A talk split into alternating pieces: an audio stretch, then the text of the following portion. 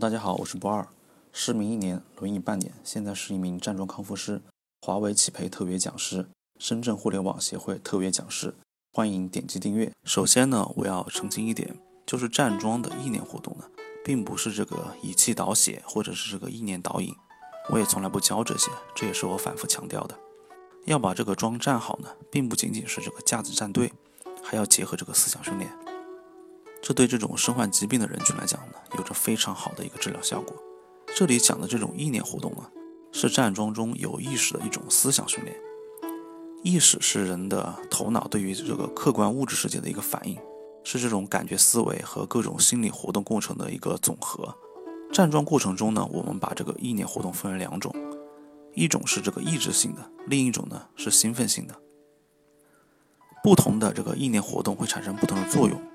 站桩初期呢，应该利用这种抑制性的放松活动和设想活动来引导大脑皮层迅速进入这个抑制状态。站桩的进阶阶段呢，我们要有意识的进行这个兴奋性的松紧活动。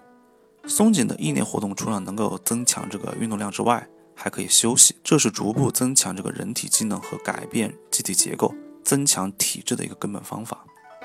今天呢，讲讲这个放松活动以及放松活动中的这个精神放松。什么是放松活动呢？就是让自己的注意力集中在身体的某一个部位，利用这种感觉神经的反射作用啊，去检查每一个部位肌肉的一个工作情况的训练。每当你检查各个某一部位的时候，你就要用脑子仔细的想想，体会这里的工作情况，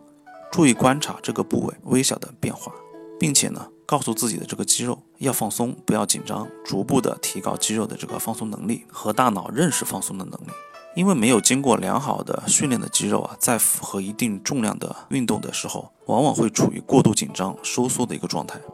肌肉适时的放松呢，可以避免过早的疲劳。初学站桩的人都会感到这个精神和肌肉都处在一个紧张僵硬的状态，很容易疲劳。这个时候呢，初学站桩的人都会感到精神和肌肉啊都处在一个紧张、僵硬，甚至这个疼痛这样的状态，很容易疲劳。这个时候呢。站桩应该首先对全身各个部位的肌肉的工作情况进行检查，识别这个肌肉的松紧、僵硬的一个不同状态。加我的微信 x 六七三六五，可以免费领取站桩课程。而精神放松呢，是站桩开始前的一个准备工作，也就是说，在站桩前，尽量的避免接触紧张性的或者是会引起你兴奋的不愉快的事物。精神放松呢，在这个站桩的过程中也是非常重要的，这是锻炼意志。锻炼心理的一个方法，因为要达到心平气和的来进行这种站桩练功啊，也并不是一件容易的事情。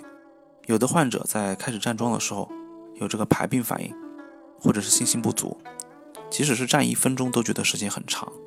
因而会心烦意乱、不安，这就是精神不能放松的表现。一般的经过这个三到四周之后，度过这个酸麻胀痛的反应期，转入这种轻松舒畅的时期啊，就可以逐渐的稳定下来。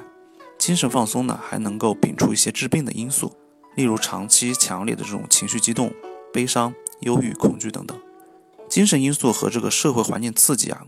可以按照这种条件反射的机制引起这个疾病的发作。因为人是社会性的动物，这些对人体生理的影响是很大的，能够引起这个疾病的恶化，或者是好转，甚至是痊愈。其实站桩的这个放松活动是有很多的，特别是进阶以后的课程，效果也很好。以后呢，有机会慢慢聊。那么今天我先讲到这里，加我的微信 x 六七三六五，可以免费领取站桩课程。